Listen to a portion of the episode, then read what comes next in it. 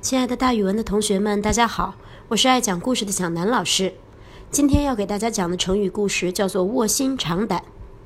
卧薪尝胆出于《史记·越王勾践世家》，无忌射越，越王勾践反国，乃苦身骄思，置胆于坐，坐卧亦养胆，饮食亦尝胆也。这个成语说的是春秋时期吴国和越国的故事。卧薪尝胆的主人公是越王勾践。卧薪尝胆的“薪”指的是柴草，胆呢就是苦胆，也就是说睡在柴草上尝着苦胆。有同学说：“哇，好重口味啊，喜欢尝苦胆。平常我把苦胆扔掉还来不及呢。”其实这个重口味背后呀是有故事的。春秋时期，吴国和越国打了不止一次仗。这一次呀，越国兵败投降。这个时候的越王叫做勾践。吴王叫夫差，夫差的父亲原来是败给过越国的，所以夫差心里这个恨呐，他要报仇。这次好不容易赢了，他给了越王勾践两个选择：第一个呢是你要死，一定得死，不能再活了；第二个是如果你不想死，你就来受辱吧，你来我们国家服役，还得带着你的妻子。越王想，好死不如赖活着，只要活着就还有希望。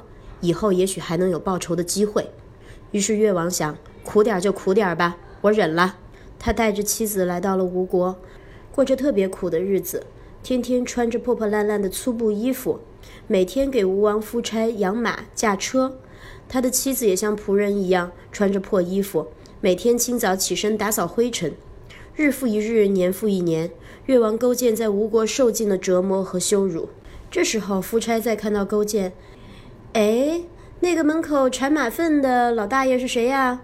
仆人说：“是越王勾践。”哦，越王勾践呀！算了算了算了，我看他这个样子已经没有办法再起兵造反了，放他回国吧。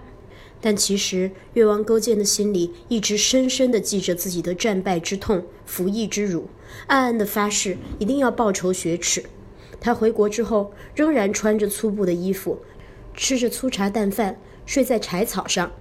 他觉得每一次对自己的折磨，都是让他能够想起以前的耻辱的，这样他才能随时有劲头去为国家、为自己报仇。他冬天抱着冰块睡觉，夏天烤着炭火入眠。他还在自己的床边挂上了一颗大大的苦胆，每天都去舔一口苦胆汁儿。苦胆有多苦，大家都知道，有的时候不小心咬破一颗鱼苦胆，会苦得哭的。所以勾践就是用这样的方式提醒自己：你以前是吃过苦的，一定要报仇。当然，在工作上，在政治上，越王勾践都处处以这种吃苦的精神办实事儿，励精图治。越国的经济实力和军事实力确实都得到了很大的发展，终于一举消灭了吴国，一雪前耻。所以，我们从越王勾践的故事里总结出一个成语：卧薪尝胆。用来形容一个人忍辱负重、发愤图强，最终能够苦尽甘来。老师给大家举一个例子吧，比如说你们班的篮球队这一次输了不要紧，只要卧薪尝胆，好好练习，下次一定会赢过他们的。好，今天的成语故事就给大家讲到这里，大家明天见。